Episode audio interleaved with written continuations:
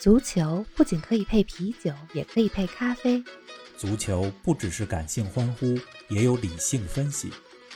足球不只有皇马、巴萨、梅西、C 罗，也有不为人知但值得歌颂的球队和球员。足球不只是九十分钟的体育比赛，可以贯通世间万象，纵横五洲四海。足球小世界，世界大球场，一杯咖啡的时间，陪你聊足球，但不止于足球。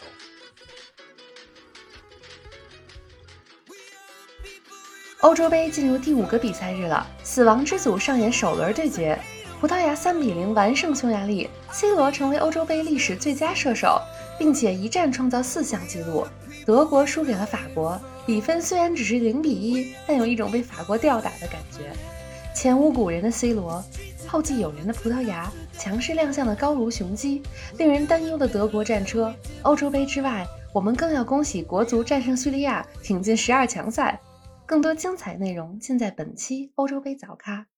听众朋友们，大家好，欢迎来到新一期的节目。冯老师你好，林子豪，听众朋友们大家好。昨夜今晨啊，对中国球迷来说是一个美妙的夜晚。是的，国足在打平就能出线的情况下，三比一战胜了叙利亚，挺进十二强赛。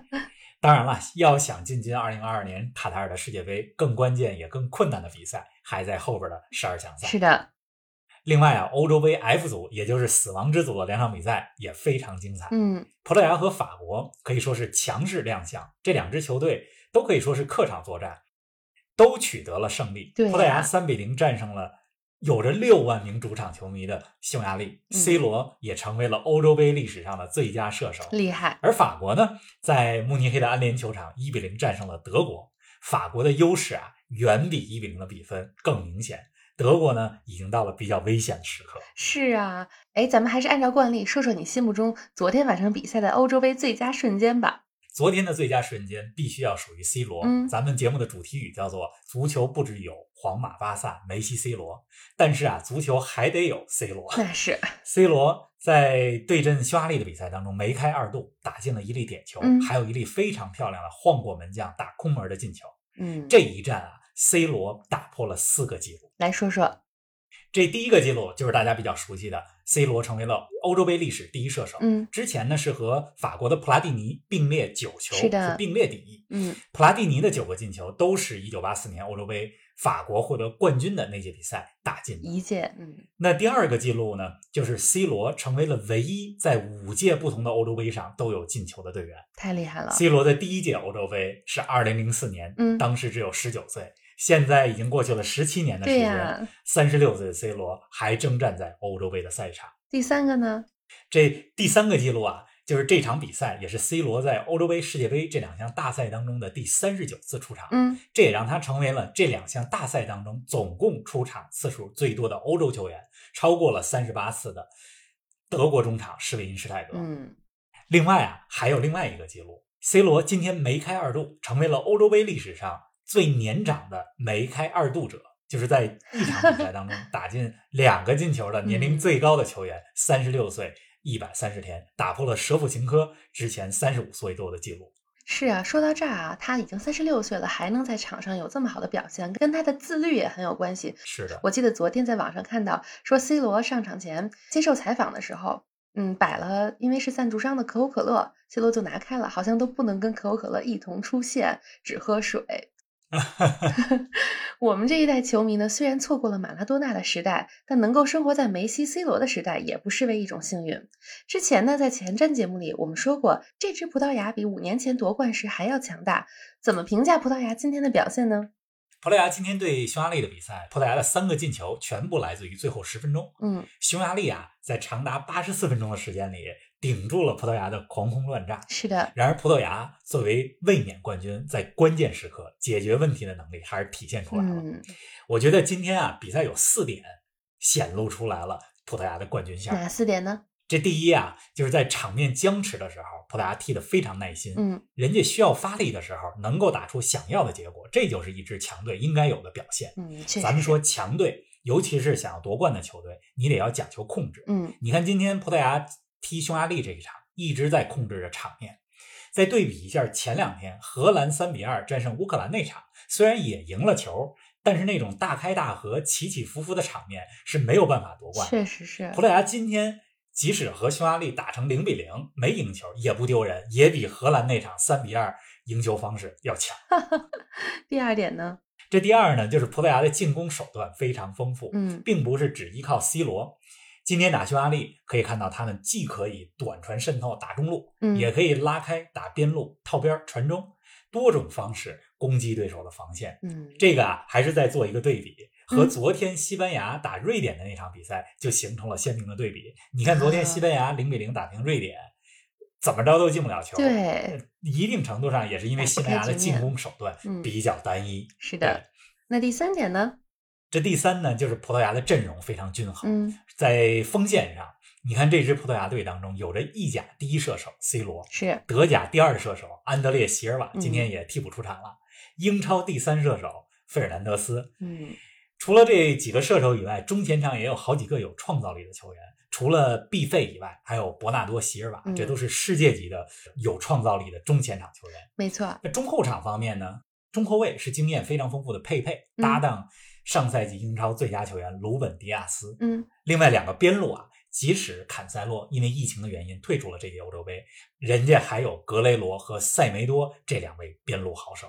除了这三个原因以外，还有一点也很重要，就是从今天比赛里边你能看出来，葡萄牙的求胜欲望非常强啊，。这个也很重要。对，虽然这支球队当中一些球员已经赢得过无数的荣誉，还有一部分球员呢赢得了2016年的欧洲杯的冠军，就是上一届夺冠的时候他们就在。但是这支球队当中啊，也有一些新鲜血液，无论是从 C 罗还是到这些新的国家队队队员，全队都表现出了每球必争的那种强烈的战斗欲望。您正在收听的是足球咖啡馆，一杯咖啡的时间陪你聊足球，但不止于足球。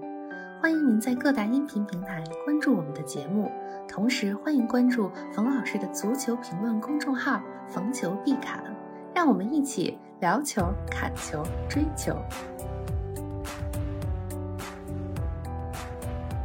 看来今天冯老师比较爱讲四点啊。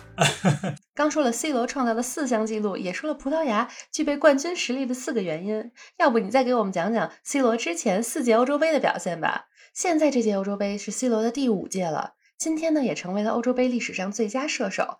我想从 C 罗的角度来讲述讲述过去几届欧洲杯，应该也挺有意思的。是啊，十七年五届欧洲杯，十一个进球，这就是 C 罗的欧洲杯生涯。是，如果大家不了解欧洲杯的话，其实从 C 罗的欧洲杯生涯就能大概知道一下过去几届欧洲杯的梗概。还真是。咱们把时间回到二零零四年，二零零四年欧洲杯在葡萄牙本土举办，当时的 C 罗只有十九岁，他是在第一场啊对希腊的比赛当中，在中场休息之后替补登场，这是他的第一次欧洲杯的亮相。在那场比赛当中，葡萄牙零比二落后的情况下，C 罗打入了一球，这是他欧洲杯历史上的第一个进球。嗯，在那届杯赛当中，葡萄牙对荷兰的半决赛，C 罗也有一次助攻，还有一个进球。但是在那届比赛当中啊，决赛当中，葡萄牙非常遗憾的零比一输给了希腊，哎，就差一点。所以这个十九岁的 C 罗，嗯，距离获得欧洲杯的冠军就差了那么一点点。是啊，那下一届呢？零八年。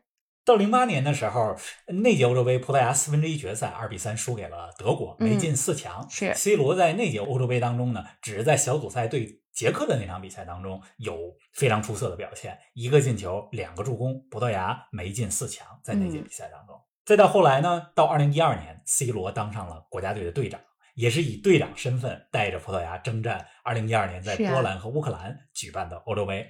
这届杯赛当中，C 罗进了三个球，但是很遗憾，葡萄牙在半决赛当中点球输给了当时如日中天，而且最终夺冠的西班牙队。哎，那下一届呢？再之后就是上届欧洲杯，二零一六年的时候了。大家都知道，上届欧洲杯葡萄牙小组赛三战三平、嗯 c 罗前两场都没有进球。到了小组赛最后一场对匈牙利的比赛，葡萄牙一比二落后的时候，C 罗梅开二度，嗯，硬是把葡萄牙带进了淘汰赛。进入淘汰赛以后，C 罗依然是球队的大 头，葡萄牙防守也非常好，嗯，在四场淘汰赛当中只丢了一个球。决赛面对法国，这可能是 C 罗当时为止啊国家队生涯最重要的一场比赛了。但是很遗憾的是，上半场第二十五分钟的时候，他就因伤下场，也流下了热泪。哎呀，确实是太遗憾了。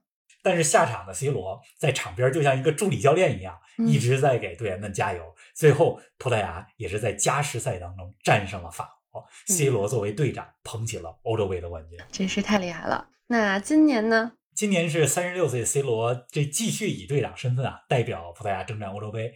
这应该是他最后一届欧洲杯了。嗯不过谁都不好说，这个三十九岁的 C 罗没准能出现在二零二四年欧洲杯上。也有可能而。且 C 罗啊，国家队生涯现在进了一百零四个球，嗯，距离最高纪录的伊朗球星阿里代伊的一百零九个球只差五个球了。我认为他打破这个记录也只是时间问题。是啊。哎，咱们说完了 C 罗和葡萄牙，再来聊聊今天的第二场比赛吧。法国一比零战胜了德国。我看比分虽然是一比零，但两队之间的差距还是挺明显的。法国有两个进球因为越位被吹掉了，而且姆巴佩还有一次禁区内被侵犯，只不过裁判没有给点球。给我们评价评价这两支球队的表现吧。真的有一种法国完全控制了比赛节奏，德国被吊打的感觉。还真是如果法国运气好点的话，这比分绝对不只是一比零。嗯法国这边呢，咱们必须得说说博格巴，嗯，他是全场最佳球员。是法国的进球也是由他来策动的，非常漂亮的外脚背转移球，嗯转移到了另外一侧的埃尔南德斯那块儿。呃，埃尔南德斯的传中呢，被德国后卫胡梅尔斯挡进了自家球门。是，我这一边看球啊，我就在想，博格巴在国家队的表现 和在曼联的表现，这差异怎么就那么大？这种差异不是说他在能力说方面的怎么样而是说 态度比赛态度。对 你看今天的博格巴攻防俱佳，法国队和德国队的中场比拼当中啊，完全占据了上风。嗯你想，法国中场有博格巴，还有坎特，这两个人呢，基本上完全抑制了德国那边的克罗斯加上京多安。啊，另外啊，特别值得一提的是，这是本泽马时隔七年重新回到法国国家队当中的第一场世界大赛。而且特别有意思的是，本泽马上一次代表法国参加世界大赛，就是二零一八年世界杯当中对德国四分之一决赛，德国一比零赢了法国那场比赛。嗯今天本泽马本来打进了一个球，但是被判越位了。否则的话，如果能够用一个进球来宣告王者归来，那就太完美了。对呀，我觉得本泽马在这场比赛当中表现的还是中规中矩的，发挥了前场支点的作用，也给姆巴佩创造了不少机会。是的。哎，再说说德国这边吧。德国这边就比较让人失望了，我觉得嗯我不太看得懂勒夫今天的进攻战术。嗯首发没有上维尔纳，上的是格纳布里，前场三个人，哈弗茨、格纳布里和穆勒之间没有什么像样的配合。这中场方面，刚才咱们也说了，克罗斯和京多安面对着法国的中场，没有什么太好的办法。德国的两个边路也是没有打起来。拉姆退役以后，德国一直比较缺少边路的人才。是，总之，我觉得啊，德国今天是全盘皆输，全场比赛没有一次有威胁的射门。照这样打下去，比较令人担忧。确实是。哎呀，这么说来，欧洲杯小组赛第一轮可已经全部结束了，所有二十四支球队都亮过相了。从第一轮比赛来看，方老师，你觉得哪几支球队最有冠军相呢？还是咱们之前在前瞻里最看好的意大利、法国和葡萄牙吗？